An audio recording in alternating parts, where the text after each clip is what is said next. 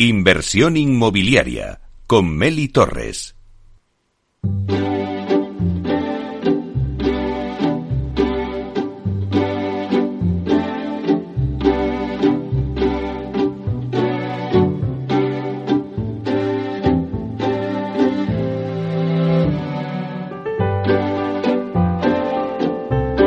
Inversión inmobiliaria. Comienza el debate.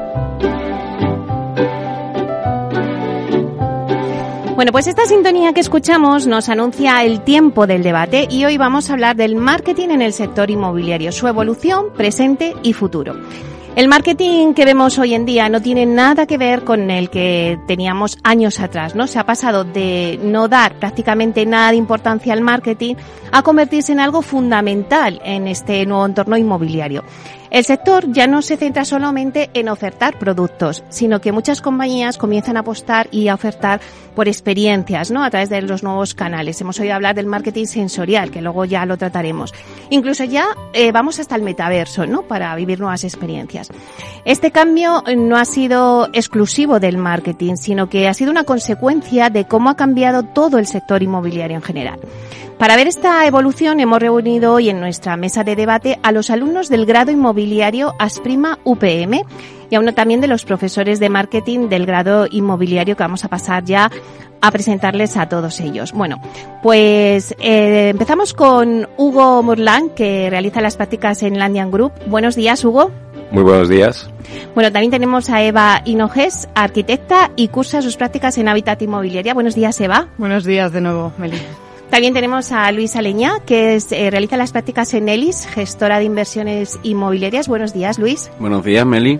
Y también tenemos con nosotros a Adrián Redondo, que es graduado en edificación y que cursa sus prácticas en Briconsa, en el Departamento de Activos Terciarios. Buenos días, Adrián. Buenos días, Meli. Muchas gracias por la invitación. Y también tenemos con nosotros a Víctor Portela, que es director de Planificación y Estrategia de Marketing en Culmia y profesor del grado inmobiliario Asprima UPM de Marketing. Buenos días, Víctor. Buenos días, Meli. Muchas gracias por invitarme a participar en tu programa y, hacerlo junto con los alumnos del grado, ¿no? La verdad que es un verdadero placer hablar de marketing inmobiliario junto a ellos.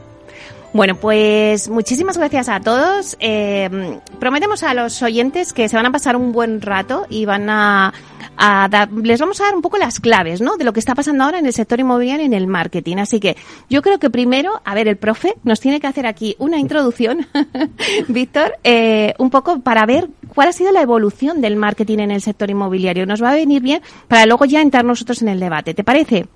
Perfecto. Pues nada, cuando pues quieras. Pues Meli, lo has apuntado tú ¿no? al, hacer la introducción. ¿no? El marketing que vivimos hoy día no tiene nada que ver con el de hace algunos años.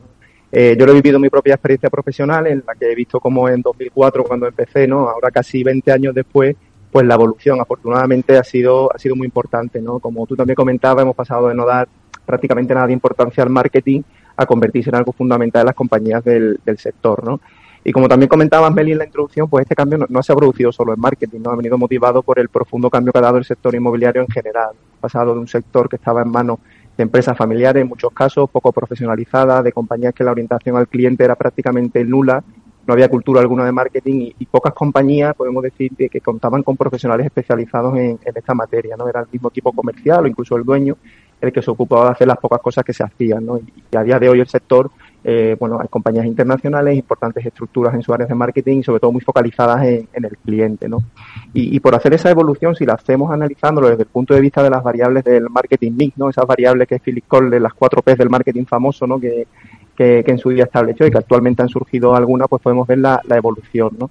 A nivel general, el principal cambio ha venido motivado por, por, haber pasado una nula orientación al cliente, a que el cliente esté en el centro de todas nuestras decisiones, ¿no? algo que en otras industrias ya venían haciendo mucho antes, pero la realidad de nuestros sectores es que ha llegado con, con retraso. ¿no? Y, es importante, Meli, tener en cuenta que en marketing no solo hacemos publicidad, no marketing engloba mucho más, ¿no? como lo dicen las variables del marketing Y hago un breve repaso en, cada una de ellas, si, si os parece, ¿no? si, si analizamos la variable producto, pues hemos pasado a hacer un producto en el que no se tenía en cuenta las necesidades del cliente a un producto que está pensado por y para el cliente, ¿no? Antes, pues bueno, no, no, se, no se sabía lo que el cliente quería, se construía lo que el promotor consideraba que era más adecuado, muchas veces con el criterio de la intuición o ver qué hacía el vecino, pero siempre mirando exclusivamente por sus intereses, dejando al cliente de lado. A día de hoy se analizan, además de la oferta, la demanda, se escucha al cliente, se hace un producto acorde a lo que necesita. ¿no?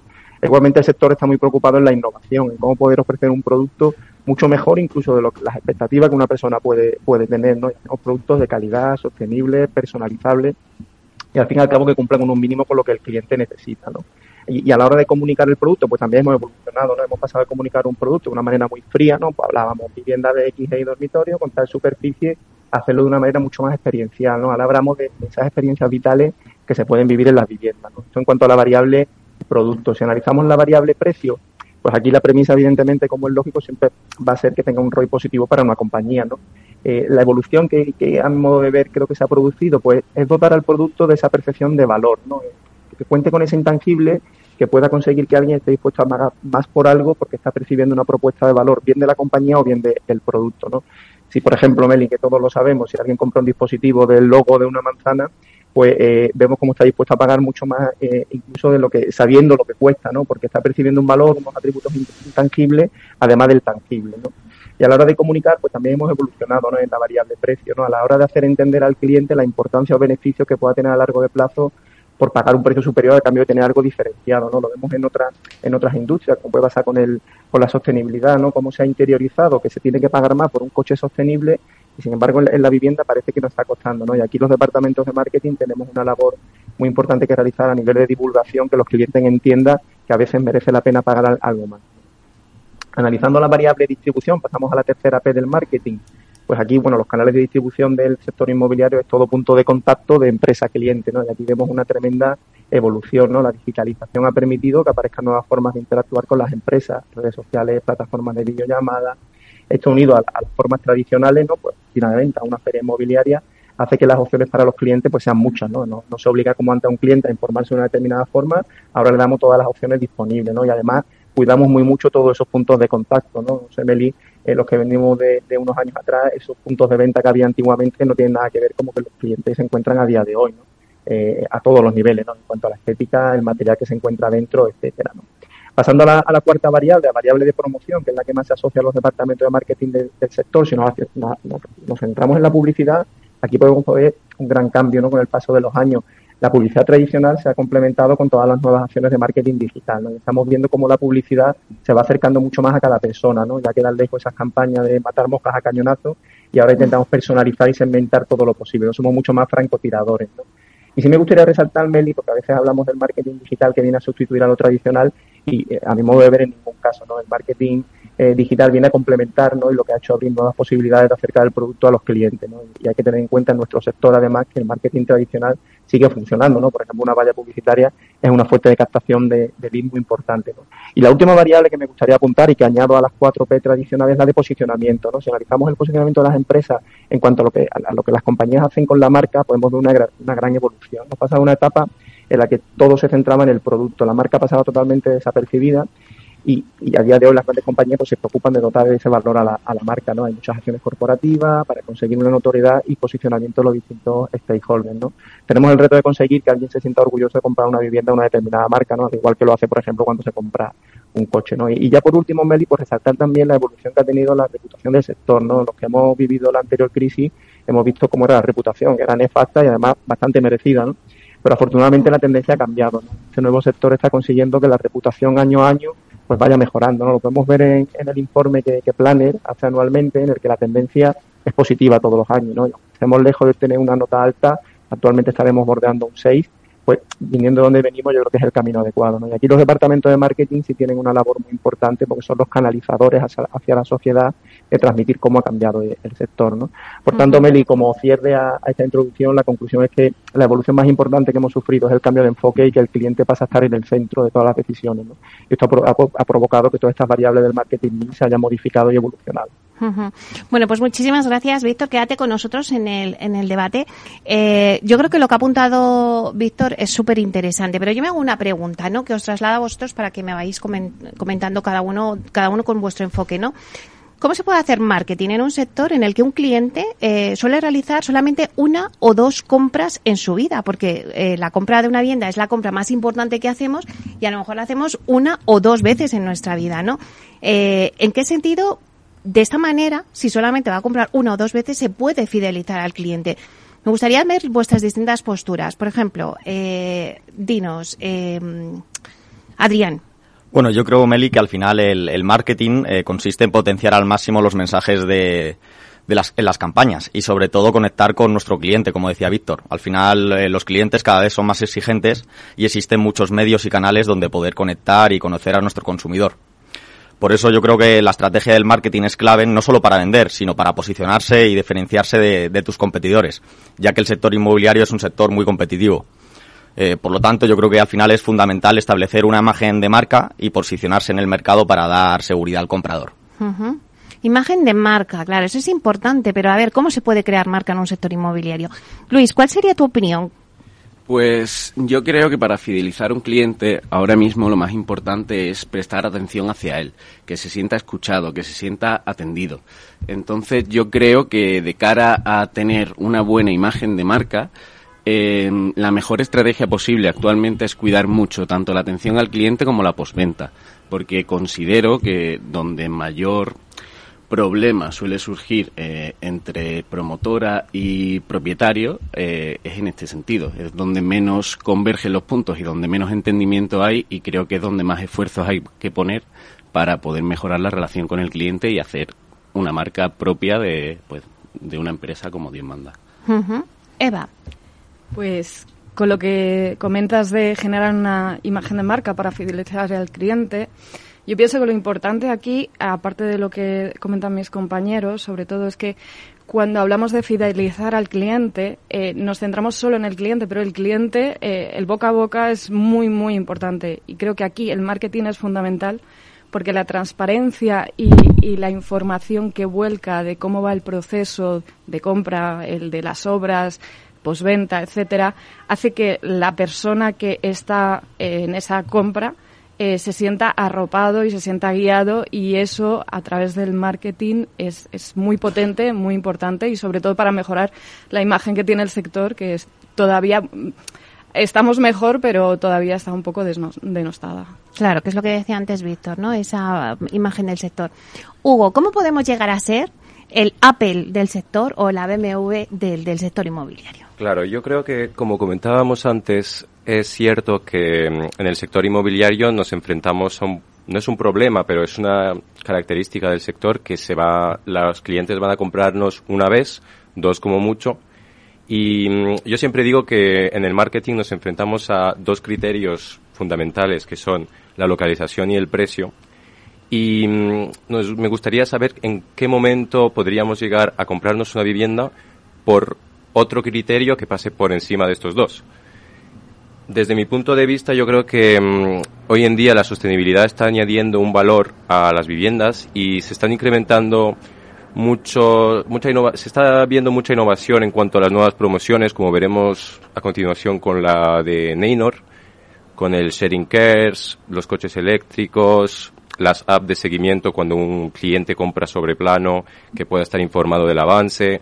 Hay que tratar la experiencia de compra con mucho cuidado y como decían mis compañeros, para que el boca a boca luego sea muy bueno. Claro, eh, antes decía Víctor en su en su presentación, Víctor, antes decías eh, que estás ahí, pues antes decías, claro, es que tenemos interiorizado que cuando compramos un coche, ¿no? Eh, pues pagamos por un coche que sea más sostenible, ¿no? Eso lo tenemos clarísimo, pero claro, en las viviendas ahí es otra historia. Claro, eh, también decía Hugo que lo primero es ubicación y precio. Entonces, ¿en qué lugar queda todas estas eh, prioridades de sostenibilidad, de innovación? Claro, a la hora de buscar una vivienda, bueno, vosotros que sois jóvenes, a la hora de buscar una vivienda, no sé si alguno ya la ha tenido que buscar, pero a la hora de buscar una vivienda, vosotros, eh, ¿qué prioridad dais? ¿Al precio, a, a la ubicación, a la sostenibilidad, como se está diciendo aquí? ¿Quién quiera? Adrián. Yo, por ejemplo, eh, valoro cada vez más la, sostenibilidad de la vivienda y también, sobre todo, pues eh, el precio al final, que es lo que influye en tu capacidad de pago. Pero sin duda también la ubicación, porque primero filtras, haces un, filtrado por el municipio o el barrio por el que te, por donde quieres vivir y, sin duda también eh, que sea una vivienda que esté digitalizada al final. Luis.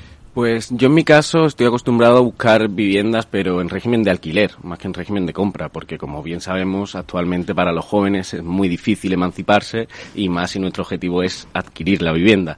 Por lo que en un mercado de alquiler te diría que priman sobre todo eh, localización, precio y en este caso amueblamiento, o sea que esté amueblada la vivienda para los más jóvenes. Pero sí que creo que cada vez más en el mercado de compraventa sí que se plantean cada vez más los consumidores esa variable de sostenibilidad, sobre todo en vistas a posibles sanciones futuras, posibles restricciones o incluso por los precios que estamos viendo a día de hoy con los suministros ¿no? del hogar. Entonces yo creo que va a ser una variable que cada vez va a coger más fuerza, pero creo que todavía aún le queda. O sea, de momento mi juicio sería que la población se centra en precio y, y localización. Eva. Yo creo que, por ejemplo, eh, están en una balanza precio y, localización. Lo bueno es que la sostenibilidad ha entrado, es algo que nos importa y, sobre todo, que nos ayuda en esos consumos energéticos. Entonces, yo creo que en esa balanza de precio y localización habría que poner encima del precio también la sostenibilidad, con lo cual pesa más el poder tener una vivienda en la que no tengas que encender un aire acondicionado en pleno agosto, por ejemplo, aquí en Madrid, o sea, eso es un lujo realmente. Y es un lujo que es, entre comillas, asequible para lo que se pretende, porque las nuevas promociones que se están lanzando, incluso las reformas en los alquileres, como comenta mi compañero, van en esa línea, van enfocada en, en los proyectos europeos de sostenibilidad. Y creo que eso es eh, la, la manera buena o mejor en la que está entrando el marketing también a la hora de informar, de, que la gente entienda que esto no es para las empresas, sino es precisamente para la población. muy bueno. Eh, Hugo.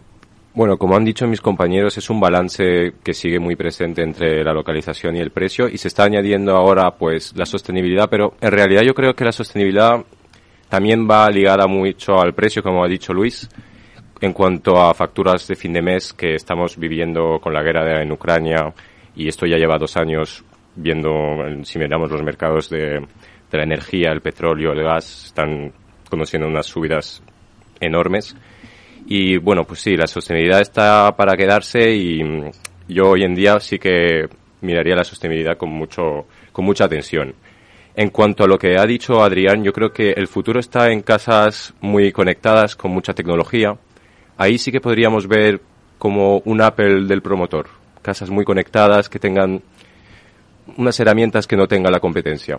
En ese sentido yo creo que vamos a ver cosas muy interesantes. También en cuanto a industrialización, yo creo que ahí se van a, se van a ver muchas cosas interesantes en cuanto a fidelizar el cliente. Imaginemos una vivienda industrializada que se puedan cambiar fachadas, que haya como un catálogo. Imaginemos la casa Tesla cuando se compra un Tesla está la opción base y luego se pueden añadir muchas, muchos extras. Imaginemos una casa en la que se pueda em, conocer este tipo de, escenario. Víctor, eh, no sé si estás de acuerdo. En una encuesta que vosotros también habéis hecho, esto te sirve para tomar nota, para que veas un poco, tomar el pulso ¿no? a, lo que están buscando hoy en día los jóvenes en alquiler o en compra. Sí, me iba pues, a modo resumen un poco de todos los temas que habéis tratado en este, en este primer bloque, estoy de acuerdo con, los alumnos. Si, empiezo por la parte de fidelización que habéis comentado, pues bueno, el pensar que fidelizar a, que no se puede fidelizar a un cliente porque compre una vivienda a lo largo de su vida o dos, pues es un error, ¿no? Lo ha apuntado Eva, como las recomendaciones son súper importantes, ¿no? En este informe que nosotros hemos hecho nos sale que el 62% indica que valora más los consejos de familiares y amigos que las de, que la propia publicidad o las de un profesional, ¿no? Entonces, da por la importancia que tiene, ¿no? Eh, y después también me gustaría apuntar, Meli, que el fidelizar a, un cliente no es algo exclusivo de marketing. Eso tiene que ser una cultura que tiene que ser de toda la compañía, ¿no? El poner el cliente en el centro de tomar todas las decisiones, pero no solo exclusivo de marketing. Eso es, también muy, muy importante, ¿no? En cuanto a cómo fidelizar a un cliente, pues yo creo que, bueno, en un proceso tan complejo como es la compra de una vivienda, pues que el cliente se sienta acompañado en todo momento, ¿no? De que ese viaje que inicia, ¿no? Con la compra de una vivienda tenga alguien que siempre esté acompañando, ¿no? Hay muchos momentos de incertidumbre, de duda, pues que siempre esté el promotor, ¿no? A, su lado y eso hará que pueda tener satisfacción. Y evidentemente, cuando le entreguemos el producto, que cumpla las expectativas que tiene, ¿no? Porque si no, todos los esfuerzos anteriores no valen, Entonces, por ese lado de generar fidelización a través de la marca, podemos conseguirlo. Y después también estabais apuntando respecto a, otros sectores. En el sector inmobiliario no es marquista, ¿no? El que alguien te compre eh, por la marca es muy complicado, ¿no? Que supere eh, esas variables, esos factores que estáis hablando de precio y localización, es muy difícil, ¿no? Porque al final es un sector muy de, geolocalización, ¿no? Nosotros en nuestro informe eh, nos salía que, el 30% de los encuestados no reconocían a ninguna empresa de un gran listado que le pasábamos de, marcas de la, de la competencia, ¿no? Entonces ahí hay mucho camino que, por recorrer, ¿no? Y después respecto a la sostenibilidad, igualmente yo creo que con el paso del tiempo se va a convertir quizás detrás del precio y la localización puede estar ahí como el, como el tercer factor de decisión de compra, ¿no? Aquí como apuntaba en la, en la introducción, tenemos que hacer una labor divulgativa y a veces eh, todos los promotores están muy, muy volcados a la sostenibilidad, pero se quedan las oficinas, ¿no? Tiene que trasladarse a los equipos comerciales que sepan explicarnos a los compradores todos esos beneficios que tiene, ¿no? Y, y me reitero en el ejemplo de la automoción que tenemos que conseguir hacer eso con el, con el sector inmobiliario. Porque es verdad, y en muchos foros de aquí de, de, nuestro eh, programa de inversión inmobiliaria lo han dicho, ¿no? Claro, te compras una vivienda que te están diciendo que es muy sostenible, pero no sabes muy bien cómo utilizar esa vivienda, ¿no? Por eso es importante, como decía Víctor, informar, ¿no? Al cliente, ¿no? De qué es una vivienda sostenible y cómo puede hacer su vivienda más sostenible. Eso también es importante porque no hay cultura todavía en, todo esto eh, también en el sector inmobiliario. Eva, eh, sí, yo creo que aquí, por ejemplo, una de las cosas que sería importante a tener en cuenta es que nosotros estamos metidos eh, en el grado inmobiliario, estamos eh, hablando con muchísimas empresas, la verdad es que da, gusto la amabilidad y la generosidad del sector inmobiliario.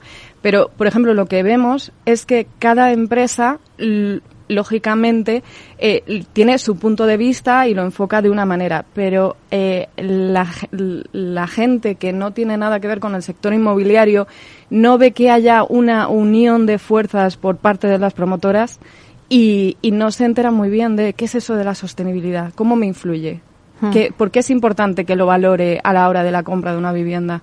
Entonces se queda un poco escaso, quizá. Claro, fundamentalmente va todo el mundo al ahorro.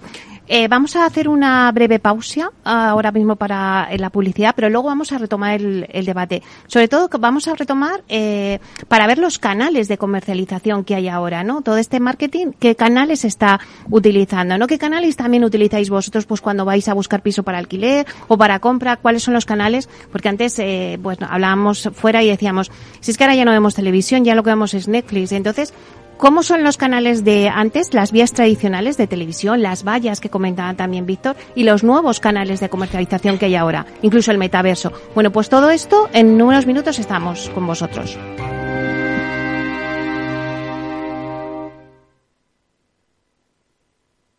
Más es obtener siempre la mayor rentabilidad posible para nuestros clientes. Mucho más es combinar esa mayor rentabilidad con un retorno social para mejorar la vida de las personas. En Renta 4 Banco queremos ofrecerte mucho más. Por eso evolucionamos, para que no tengas que elegir. Más rentable, más sostenible. Renta 4 Banco. ¿Quieres más?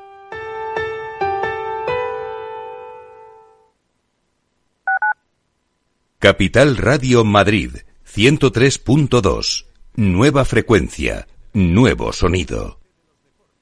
Disfruta de la mejor cocina gallega en Montes de Galicia. Todo un clásico moderno en el barrio de Salamanca. Disfruta de la variada dieta atlántica, de las mejores carnes y pescados tratados con respeto y transparencia y regados con una de las mejores bodegas de la zona. En grupo, en familia o en pareja, Montes de Galicia te ofrece el espacio perfecto en cada ocasión. Los viernes en Capital Radio, la salud protagonista. Valor Salud Industria, pacientes, profesionales y directivos del sector, investigación y todas las áreas del mundo de la salud y sanidad con sus personas y empresas. Evolución de la pandemia, novedades de nuestra medicina y sus profesionales, con los expertos y destacadas empresas. Valor Salud. Cada viernes a las 10 de la mañana, la salud protagonista con contenidos claves y un estilo propio. Valor Salud. Con Francisco García Cabello. Esto te estás perdiendo si no escuchas a Luis Vicente Muñoz en Capital, La Bolsa y la Vida. Juan Ignacio Crespo, experto financiero. Los bancos centrales pueden crear dinero de la nada, pero no pueden crear microchips de la nada. No te confundas. Capital, La Bolsa y la Vida con Luis Vicente Muñoz, el original. ¿Quieres conocer lo que mueve a los líderes globales? ¿Lo que les apasiona? ¿Lo que les asusta? ¿Lo que aprenden cada día? Te los traemos cada semana a Capital Radio. Soy Raúl Castro y todos los jueves a las 10 de la noche puedes escucharnos en Líderes Globales, aquí en Capital Radio.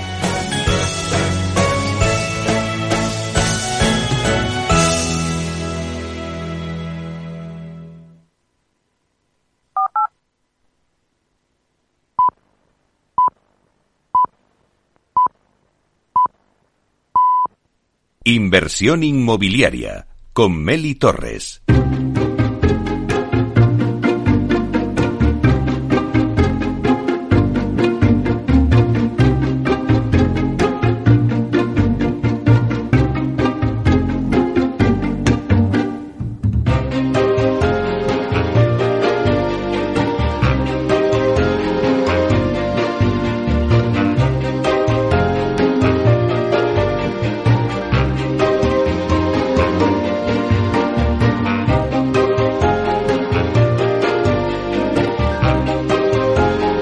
Bueno, pues seguimos con el debate que tenemos hoy sobre la evolución del marketing en el sector inmobiliario. Voy a dar un repaso a la mesa que tenemos hoy con nosotros. Está con nosotros Hugo Morlán, que realiza prácticas en Landian Group. Eh, también está con nosotros eh, Eva Hinojes, arquitecta y que cursa prácticas en Habitat Inmobiliaria. Está también con nosotros Luis Aleña, que realiza prácticas en ELIS, gestora de inversiones inmobiliarias, y Adrián Redondo, graduado en edificación y que cursa prácticas en Priconsa, en el Departamento de Activos Terciarios. Y está también con nosotros Víctor Portela, director de Planificación y Estrategias de Marketing Culmia y también es profesor de Marketing en el grado Inmobiliarias Prima UPM. Bueno, pues nos habíamos quedado en analizar ahora los canales de comercialización Sí que me gustaría que hiciéramos una comparativa de los canales de comercialización tradicionales, que siempre pues hemos visto todos, pues en, en medios de prensa escritos, a través de vallas, en televisión, y los nuevos canales que han surgido ahora, ¿no? Pues con todas las redes sociales, pues TikTok, Instagram, y que incluso ya pues algunas de las empresas inmobiliarias que vosotros ya conocéis, como puede ser pues Metro Acesa, eh, Gilmar, Avanta Espacio, han entrado en el metaverso como un canal de comercialización porque ellos venden allí sus viviendas eh, en el mundo digital, pero son sus viviendas reales y las puedes comprar con el dinero real, o sea, en euros y tal. Eh, entonces, me gustaría que hiciéramos esta comparativa, ¿no? Y qué es lo que vosotros veis, porque ahora mismo vosotros como jóvenes también que ah, buscáis vivienda en alquiler o, o en compra, pues qué canales eh, os llaman más la, eh, la, la atención. Antes era la televisión, pero claro, ahora pues muchos no vemos televisión, ya se ve Netflix o HBO. Entonces, ¿cuáles son los canales por los que vosotros siempre eh, accedéis a compra o búsqueda de una eh, vivienda en alquiler o en compra? Venga, empezamos contigo al revés hoy. Bueno, pues como decía Luis, yo por ahora no he buscado comprar vivienda, pero es verdad que enseguida los portales inmobiliarios como puede ser Idealista, Fotocasa, son los primeros sitios a los que vamos a acudir. Luego es verdad que si nos ponemos en el lugar de un comprador, eh, muchas herramientas que no existían como la realidad virtual o incluso los Tour 360 con ponernos unas gafas muy baratas que cuestan 10 euros, las de Google o no sé si Amazon también tiene unas que son herramientas que son muy útiles porque si tenemos a un comprador, por ejemplo, que no puede desplazarse y ver la vivienda presencialmente, pues porque sea extranjero, ¿no? Y ver claro, si es extranjero, yo daría el ejemplo de la mm, Marbella, eh, Palma, todos estos sitios de playa en los que los eh, turistas están muy eh, interesados en comprar, pues todo el año van preparando la lista de viviendas que les interesan y mm, esa lista es fundamental porque de esa lista saldrá una, una venta. Y entonces con estas herramientas, pues los que no la tengan, yo creo que en unos años se van a quedar atrás. eh, Eva, por ejemplo. Bueno, yo pienso que, por ejemplo, eh, todo el mundo lo, o casi todo el mundo lo primero que hace es meterse en un portal y, y ver precio, ¿no? Y localización, lo que estábamos hablando antes. Pero sí que es verdad que como al final mm, tenemos un seguimiento de todo lo que buscamos en los portales, etcétera, lo bueno es que pienso que hay que estar en todas las redes sociales, todas no, pero en casi todas, porque a lo mejor yo me voy luego a TikTok y de pronto me sale un vídeo de alguien que te dice, oye, pues las terrazas orientadas al sur pasa esto en verano y en invierno te congelas, o cualquier cosa así, o gente que sabe de arquitectura y te dice, mira, esto es una pérgola y esto se llama no sé qué. Entonces, al final, eh, todo va al mismo sitio, pero yo creo que hay que estar en, en, en, todas las, en todos los portales estos nuevos, en Metaverso también. O sea, la publicidad de, de a lo mejor el cartel, que es lo que te lleva a llamar por teléfono, viene un poco influenciado de todos esos inputs que te han ido entrando por todos los canales que has ido pasando sin darte cuenta siquiera. Pero, por ejemplo, Luis, ya lo que no hacemos es ir con el boli y el cuaderno apuntando eh, si vemos carteles, eso ya, se ha, ya no, ya ha pasado. Eh, pues sí, a ver, yo lo que creo realmente es que ahora lo que tenemos es un abanico muy amplio. Entonces, las nuevas tecnologías lo que te dan la oportunidad es de establecer una estrategia clara de comunicación y dentro de todas las posibilidades que tenemos, atacar de ciertas formas concretas a nuestro público objetivo, sin tampoco eh, minusvalorar las técnicas tradicionales, como puede ser, por ejemplo, una valla publicitaria, que hemos comprobado que, bueno, y hay estudios que lo demuestran, que siguen teniendo la misma efectividad que la tenía en épocas pasadas. Sí que es verdad que la televisión ha perdido mucho tirón, que el puerta a puerta pues se está perdiendo y que ciertos canales antiguos sí que van a acabar deteriorándose y van a acabar desapareciendo, como por ejemplo, pues lo que tú apuntabas de ir mirando qué canales hay, o sea, qué carteles hay puestos y cuáles no pero sí que creo que, hay que seguir manteniendo ciertos medios tradicionales como por ejemplo eh, la visita a un piso piloto, el, el, hablar cara a cara con un comercial y que no sea un robot, por ejemplo, eh, no sé, creo que, que, ahora mismo lo que tenemos es un abanico mucho más amplio y que obviamente hay muchas vías de comercialización que son mucho más válidas que las pasadas, como por ejemplo la venta directa mediante la página web en el momento en el que tienes ya una marca creada, los portales inmobiliarios como por ejemplo Idealista y Fotocasa, como ha apuntado Hugo. Eh, no sé, creo que ahora mismo el consumidor tiene muchas opciones y que nosotros debemos de ir nutriendo cada una de ellas. Obviamente también, como ha contado Eva, el impacto de las redes sociales es muy importante porque eso nos da pie a que la persona de a pie conozca cada vez más el sector, sepa cada vez más de qué hablamos y que la charla luego con ese comercial de turno sea mucho más nutritiva que en, el caso de que no lo tuviésemos, pero sí que apostaría a favor de mantener esa personalidad que, que siempre ha caracterizado el sector. Adrián, ¿tú crees que vamos a comprar una vivienda así por desde el móvil, que como ya pasa, por ejemplo, en otros países como China? Yo creo que al final eh, llegar a ese punto todavía no, no, estamos en ese punto. Sí que creo que al final una reserva sí que la podemos realizar desde el móvil, pero al final eh, seguimos queriendo ver la, cara, por así decirlo, de la persona que nos vende la, la vivienda, porque al final es una de las inversiones más importantes que vas a tener a lo largo de tu vida. Y bueno, sí que es verdad que el, metaverso es un, canal a, a, explorar que tiene una gran proyección durante los próximos años. Como por ejemplo, eh, puedes realizar eh, una visita de, de, distintos inmuebles en una, desde el sofá de tu casa, simplemente con, desde el metaverso, y, ver toda la oferta que hay en, una, en un mismo barrio, en un mismo municipio, y, así apenas eh, estás eh, reduciendo el tiempo, eh, también al final eh, esa visita remoto resulta que hace que la experiencia sea mucho más inmersiva. Y sin duda también eh, las redes sociales eh, son ideales para interactuar con el, con el cliente potencial. Y al final mostrar contenidos relevantes eh, como consejos útiles o que aporten valor o, sugerencias. Y, y, al final tiene una gran capacidad de, de, segmentar al cliente según el tipo de audiencia pues te, te, podrás focalizar en, en, un tipo de producto o en otro y saber a, a qué tipo de cliente quieres atraer. Porque es que os imagináis, o sea, y no hace tanto, hace unos años, o sea, es que, eh, bueno, a mí me pasó, compras una, una vivienda y la compras sobre plano. Es decir, no veíamos ni, ni la realidad aumentada, ni, ni hacíamos ningún tour, ni nada. Veíamos sobre plano y una maqueta. Y nosotros confiamos en, en esa vivienda y comprábamos una maqueta. Ahora, o sea, comprábamos una vivienda. Ahora imaginaros toda la tecnología que se ha puesto alrededor que casi puedes desde eh, con gafas como decías antes Hugo o sea desde ver las vistas desde el sexto si te vas a comprar una vivienda en el sexto ver las vistas que tienes eh, en tu vivienda no o sea lo que ha evolucionado claro todo el tema del marketing no no sé si alguno quiere hacer un comentario de esto. Eh, pues sí, hombre, la evolución es muy notable y está claro que ahora el consumidor tiene muchas más herramientas para exigir a la promotora aquello que, que creía que iba a tener. O sea, yo creo que esto eh, es un arma de doble filo porque también compromete mucho más a las empresas, tanto promotoras como constructoras, a ser fieles y construir lo que realmente te dicen que van a construir.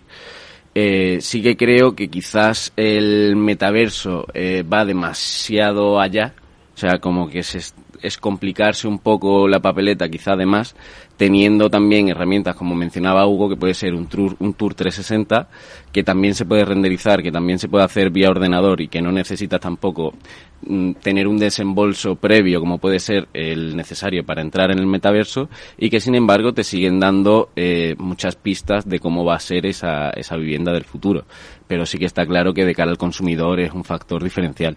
Antes, Eva, que hablabas de las redes sociales, el, el, valor que tienen las redes sociales. De todas las redes sociales que hay ahora, antes Irene, que también está aquí con nosotros, aunque, aunque no está en los micrófonos, pero está haciendo las fotos, eh, nos decía, es que ya en TikToker, eh, eh, en TikTok, ¿no? Que estaban haciendo, eh, se estaban mostrando habitaciones por habitaciones, ¿no? O sea, al final de todas las redes que hay, TikTok, Instagram, bueno, pues ¿cuáles son las redes que más se están utilizando para el sector inmobiliario? Yo creo que, bueno, en general yo creo que mm, ha habido una tradición y, y, esto Víctor seguro que nos podría poner muchísimo más eh, eh, en, en, valor muchas, muchos datos que han dado y es que eh, cuando haces el proceso de compra, ¿no? Eh, quien tiene la decisión normalmente suele ser las mujeres al final eh, hay un porcentaje mayor. Y la gracia, por ejemplo, eh, eh, uno de nuestros profesores nos, nos comentaba que decía que cuando iba a hacer una reforma o cuando iban a comprar, eh, le preguntaba a, a quien le vendía, ¿pero esto me va a quedar como las imágenes del Pinterest o no? Porque si no es así, no quiero esta reforma. Entonces, tienen un peso eh, brutal realmente, porque mmm, la gente cuando hace, incluso cuando graba un vídeo en la ciudad, lo primero que pregunta, ¿dónde es? Quiero ir, quiero ver ese sitio. Entonces, el, el poder estar y poder, por ejemplo, como decía Luis, en un piso piloto, hacer un vídeo, un TikTok, un, un story de Instagram o directamente poder pasear en el metaverso y ver esas viviendas, eh, parece una cosa que, que lleva mucho trabajo por detrás, pero que parece baladí, pero realmente es una herramienta potentísima, porque además también lo puedes enfocar directamente. Al poder tener una métrica de medir a quién voy a, a, a orientar estos anuncios, que eso es súper potente y creo que realmente eh, los portales Pinterest, TikTok, Instagram y el metaverso son, son de los más potentes que hay a día de hoy. Vamos a hablar de las campañas de publicidad. Hugo, eh, hay campañas de publicidad que yo creo que, merece la pena que las comentemos aquí. Por ejemplo, la última de Neynor, que, que uno de vosotros también la, la, habéis comentado ya, que ha sido elegida mejor campaña de publicidad del SIMA por su, por su promoción Hacienda Rental Homes en Málaga, donde el lema es que se puede estrenar eh, en el alquiler, ¿no? No solamente en compra. Luego también Aidas Homes eh, sacó una campaña Bonita la casa, bonita la vida y era un poco un homenaje a, al cantante paudanés. Luego también había otras eh, otras eh, campañas publicitarias, que me recuerdo, por ejemplo, la de Saret, que lanzó una lona, que era una propuesta de valor con un componente emocional, eh, justo tras las fechas navideñas, que de, el eslogan era que si los reyes no han acertado, acierta tú. Saret, tantas casas como estilos de vida. Era un poco el eslogan, ¿no? Bueno, pues lo que querían era, eh, normalmente se ponen las lonas, se tiran unas lonas largas en los edificios para cubrir el edificio porque está en obras y hacer publicidad, ¿no? De tu propio edificio, de la promoción que va a ir luego ahí. Pero en este caso, Saret no era un edificio propio, sino quiso hacer pues una campaña eh, aportando valor sin que fuera su edificio una campaña publicitaria, ¿no? Bueno, ahora yo no sé si, si estas campañas publicitarias eh, bueno, pues están captando eh, pues esa clientela que quieres eh, despertar al cliente, ¿no? Decir, bueno, yo tengo la mejor promoción. No sé, cuéntanos un poco, Hugo. Bueno, yo en cuanto a campañas de comunicación en redes sociales para vender una promoción, me estaba mirando y la edad media, por ejemplo, de una red como Instagram, que es la que está más en, en auge, en eh, la edad media es de 35 años. 35 años eh, sigue siendo una edad joven, pero estamos viendo cómo esta edad va cada vez siendo más elevada. Entonces sí que por ahora yo creo que las campañas de comunicación de las promotoras están siendo útiles, pero lo van a ser cada vez más en el futuro. Por ejemplo, el uso de influencers, que son una forma de comunicar menos intrusiva a través de personalidades en las que confiamos, pues hay mucho que explorar en ese sentido. Uh -huh. Adrián. Sí, yo creo que, por ejemplo, al final con la campaña de Edas, con la canción de Bonito, todo me parece bonito, al final tratan de proyectar mediante las emociones una, una sensación de bienestar y, y de confort de los distintos espacios de la vivienda y, al final es, como, como comentaba antes Víctor, que ya no, no, está centrado en, en, el producto de promoción con tres y cuatro dormitorios, garaje, piscina y pista de pádel. Ahora ya está centrado un poco en, en las experiencias y, en las emociones. Al final eh, consiste en vender pues un, un estilo de vida. Luis. Eh, hombre, yo creo que detrás de cada campaña hay una estrategia previa por ejemplo, en la campaña de AEDAS que acaba de mencionar Adrián, está claro que el objetivo era captar clientes, era el, materializar y monetizar esas posibles ventas, bueno, en este caso alquileres. Pero sí que creo que, por ejemplo, con la campaña de Sareb lo que se busca es crear un impacto, el presentarse, porque yo dudo que la mayoría de la población conociese a Sareb sabiendo lo grande que es Sareb pero no es un sector que la gente conozca su día a día, sus desperfectos, quién está por encima, quién por debajo. No, no es un sector que esté al día, como por ejemplo en el caso del fútbol, que bueno, vimos que Laporta hizo una técnica bastante parecida que puso una lona justo enfrente del Santiago Bernabéu cuando se presentó a la presidencia. Entonces, yo creo que, que, dependiendo del objetivo que tenga cada una de las campañas, eh, se pueden justificar más unas u otras. Lo que sí que está claro es que está todo inventado y que, que cada vez se tienen más, más factores en cuenta. En este caso, por ejemplo, AEDAS yo creo que atacó un poco el, el sesgo de pertenencia, ¿no? Y, y se enfocan estas nuevas campañas un poco en el subconsciente de ese, de ese comprador eh, para que no tenga que tomar una decisión muy, muy eh, racional, porque en el momento en el que te pones a comparar unas obras con otras, luego en realidad muchas se parecen en muchos sentidos. Es eh, el grupo de trabajadores de la empresa quien realmente va a diferenciar una marca de la otra. Entonces, pues eso, yo creo que realmente donde mayor lucha existe a día de hoy es en el terreno del marketing entre las diferentes promotoras. Claro, es que, eh, un momento, eh, Hugo lo comentaba antes, ¿no? El tema de los influencers y de los famosos, que ahora vamos a entrar, pero ah, me pedías la palabra, Hugo. Sí, justo, era para comentar, si Víctor sigue ahí, yo creo que sí, que nos comente mm, lo que hicieron en, en las viviendas con un cantante que no me acuerdo su nombre, pero que mm, invitasteis a un cantante para crear un evento en una vivienda que luego se iba a vender pues eso me pareció súper inteligente y una muy buena forma de comunicar. No me lo podría haber imaginado yo, pero es verdad que hacer eso le da una vida, le da, le da como un valor añadido muy, muy especial, ¿no? A la vivienda. Víctor, cuéntanos, cuéntanos el cantante, porque sí que es verdad que algunas veces se han utilizado famosos en campañas. Recuerdo ahora mismo, pues Eduardo Noriega eh, protagonizó una campaña de Fotocasa, o antiguamente el Grupo Pinar, que tú sí que lo conociste, eh, Víctor seguro, eh, pues contrató a Fernando Alonso para sus campañas publicitarias de viviendas. Ahora ya no se ve tanto este tipo de famosos, pero bueno, cuéntanos el cantante que vosotros utilizasteis. Pues no puedo contar mucho, Meli, porque hacemos la presentación oficial la semana que viene, precisamente, el día 16. Así que os invito a todos a estar atentos el día 16, que es cuando hacemos la, presentación oficial de, estación publicitaria. ¿no? Al final, bueno, es lo que están comentando los, los alumnos, ¿no? Al final, los promotores tratamos de hacer eh, cosas diferentes, cosas disruptivas, ¿no? Para, para poder llamar la atención de la gente en un mundo que hay tanta saturación publicitaria, ¿no? Oye, pero es que, eh, Víctor, eh, nos tienes que decir si va Alejandro Sanz, porque como vaya Alejandro Sanz, o sea, vamos allí todos, vamos. Te, invitaremos, Meli, para que puedas venir, lo comprueba allí in situ. Al final, bueno, la conclusión es esa, lo que estaban apuntando los alumnos, ¿no? Y Adrián lo ha explicado, lo ha explicado bastante bien, ¿no? El, el, cómo intentar a través de un enfoque aspiracional, ¿no? Pues transmitir los mensajes de la, de la compra de una vivienda. Y en relación al uso de los famosos, Meli, aquí yo fíjate que, que tengo mis dudas a veces, ¿no? Porque es una estrategia bastante arriesgada, ¿no? El, eh, al final, bueno, las marcas, pues para intentar aprovecharse, ¿no? De esos valores que tenga un famoso, ¿no? Y transmitirlos rápidamente, ¿no? Como puede pasar con Nadal, Gasol, ¿no? Que tienen tan buena imagen.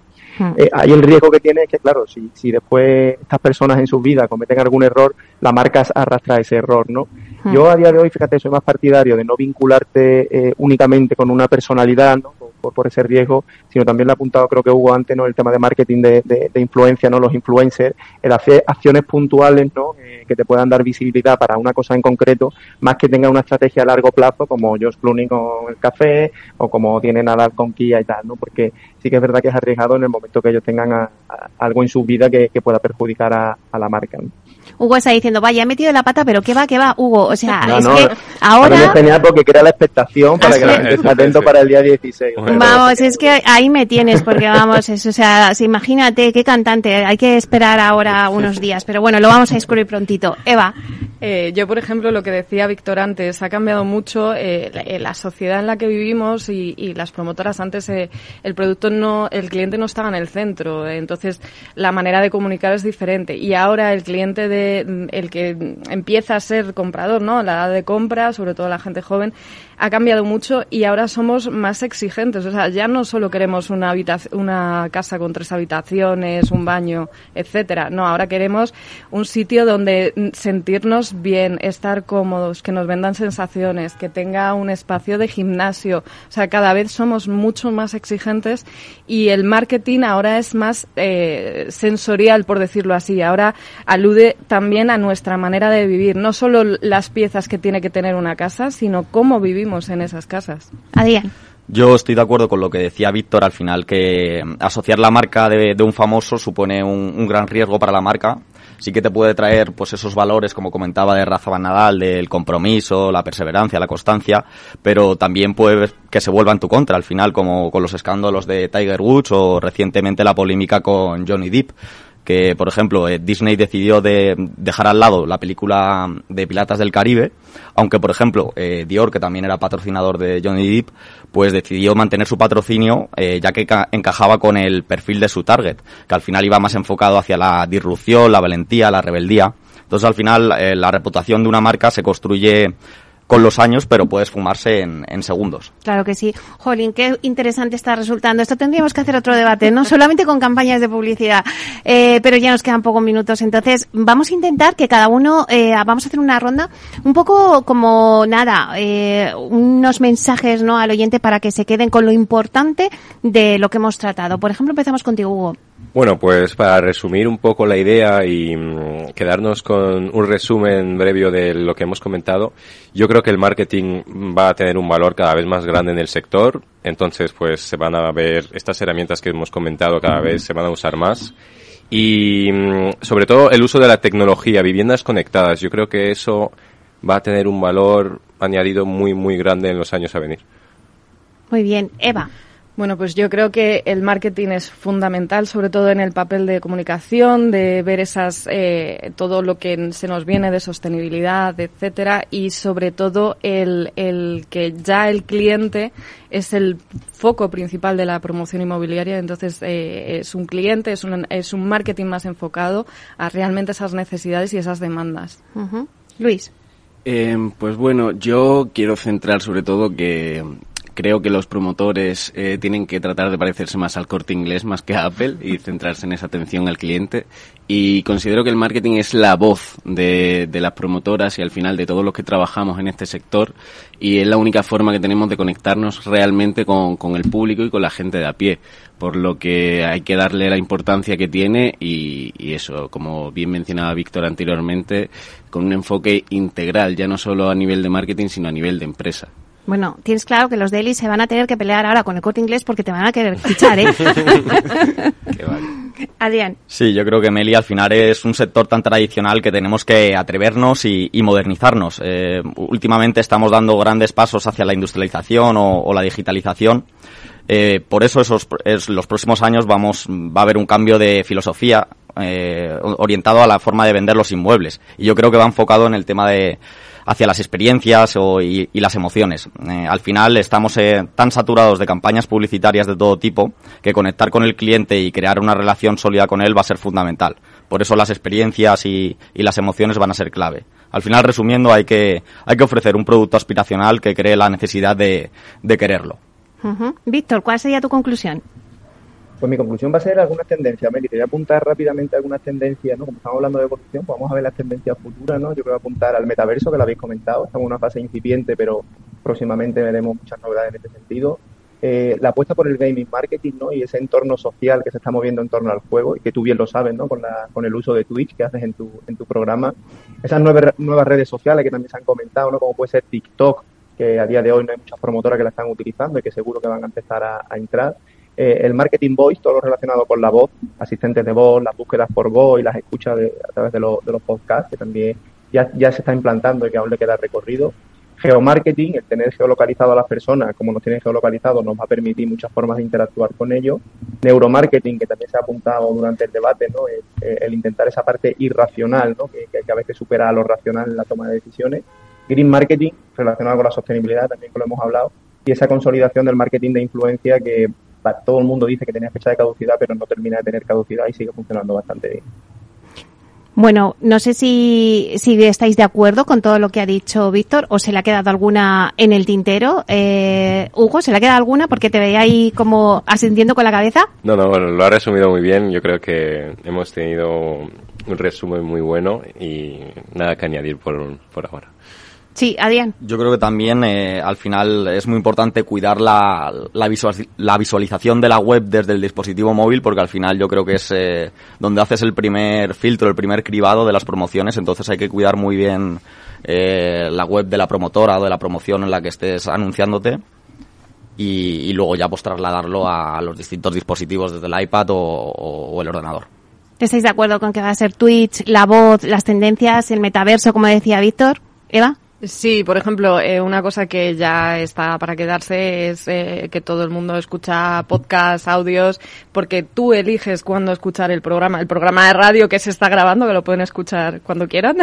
Y también desde el meta eso. Eh, claro, o sea, realmente lo que hacemos es dar la facilidad y dar, nos encanta elegir. Realmente es una cosa que a nosotros, por ser racionales, decimos, queremos elegir esto, pero aunque en verdad nos están dando para elegir, pero bueno. Y, y lo que creo que, que también, eh, o sea, ya no solamente eh, la voz, sino también eh, el, el, poder em, el poder gestionarlo todo a través de, de, un móvil. O sea, es que tiene que estar todo enfocado. Tenemos la cabeza en el móvil, simple. Bueno, pues muchísimas gracias a todos. Eh, mira, nos has puesto al final, yo creo que feliz la de bonito, todo me parece bonito. La estaba intentando localizar cuando la has cantado, Adrián, que cantas bien, ¿eh? Pero bueno, vamos a ponerla por, esa campaña que hicieron los de AEDAS. Muchísimas gracias a Hugo Morland, eh, muchísimas gracias por estar aquí. Muchísimas gracias, Eli. Muchas gracias, Eva Hinojes, muchísimas gracias. Muchas gracias. También Luisa Leña, muchísimas gracias. Muchas gracias. Adrián Redondo, muchas gracias. Muchas gracias. Mandar un saludo a mis compañeros de Gala Inmobiliario y a mis compañeros de Priconsa. Claro que sí. Y a Víctor Portela, muchísimas gracias por estar ahí. Gracias, Meli, a todos los alumnos y también al resto que no están presentes. Claro que sí, le mandamos un beso fuerte a Víctor Sardá. Muchísimas gracias y hasta mañana viernes de 12 a 1. Hasta pronto. Hasta la próxima.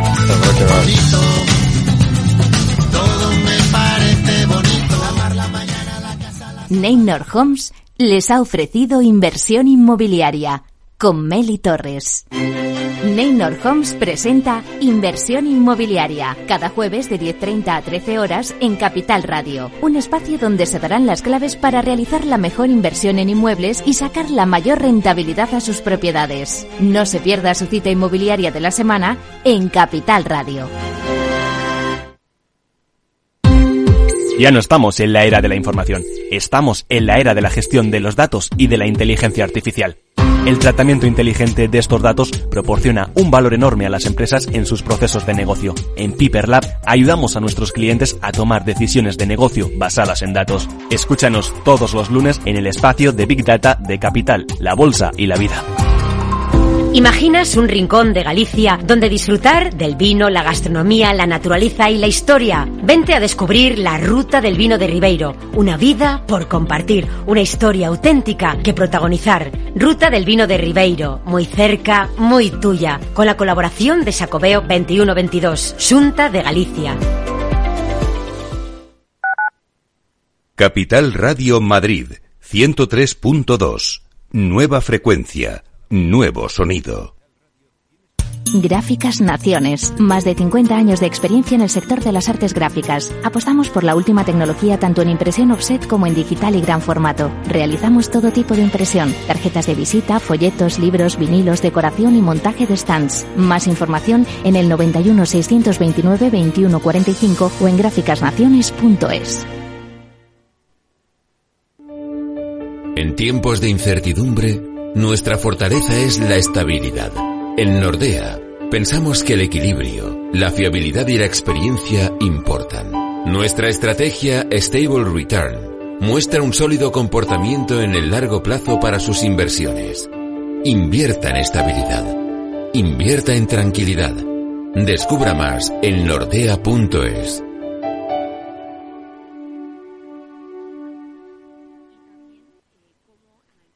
Disfruta de la mejor cocina gallega en Montes de Galicia. Todo un clásico moderno en el barrio de Salamanca. Disfruta de la variada dieta atlántica de las mejores carnes y pescados tratados con respeto y transparencia y regados con una de las mejores bodegas de la zona. En grupo, en familia o en pareja, Montes de Galicia te ofrece el espacio perfecto en cada ocasión. Todos los lunes de 11 a 12 de la mañana en Capital Radio tienes una cita con Rock and Talent. Un programa diferente que combina el talento con las canciones de rock más inspiradoras. De la mano de Paloma Orozco conocerás gente emprendedora, las startups más novedosas y las ideas más originales del mundo de la gestión.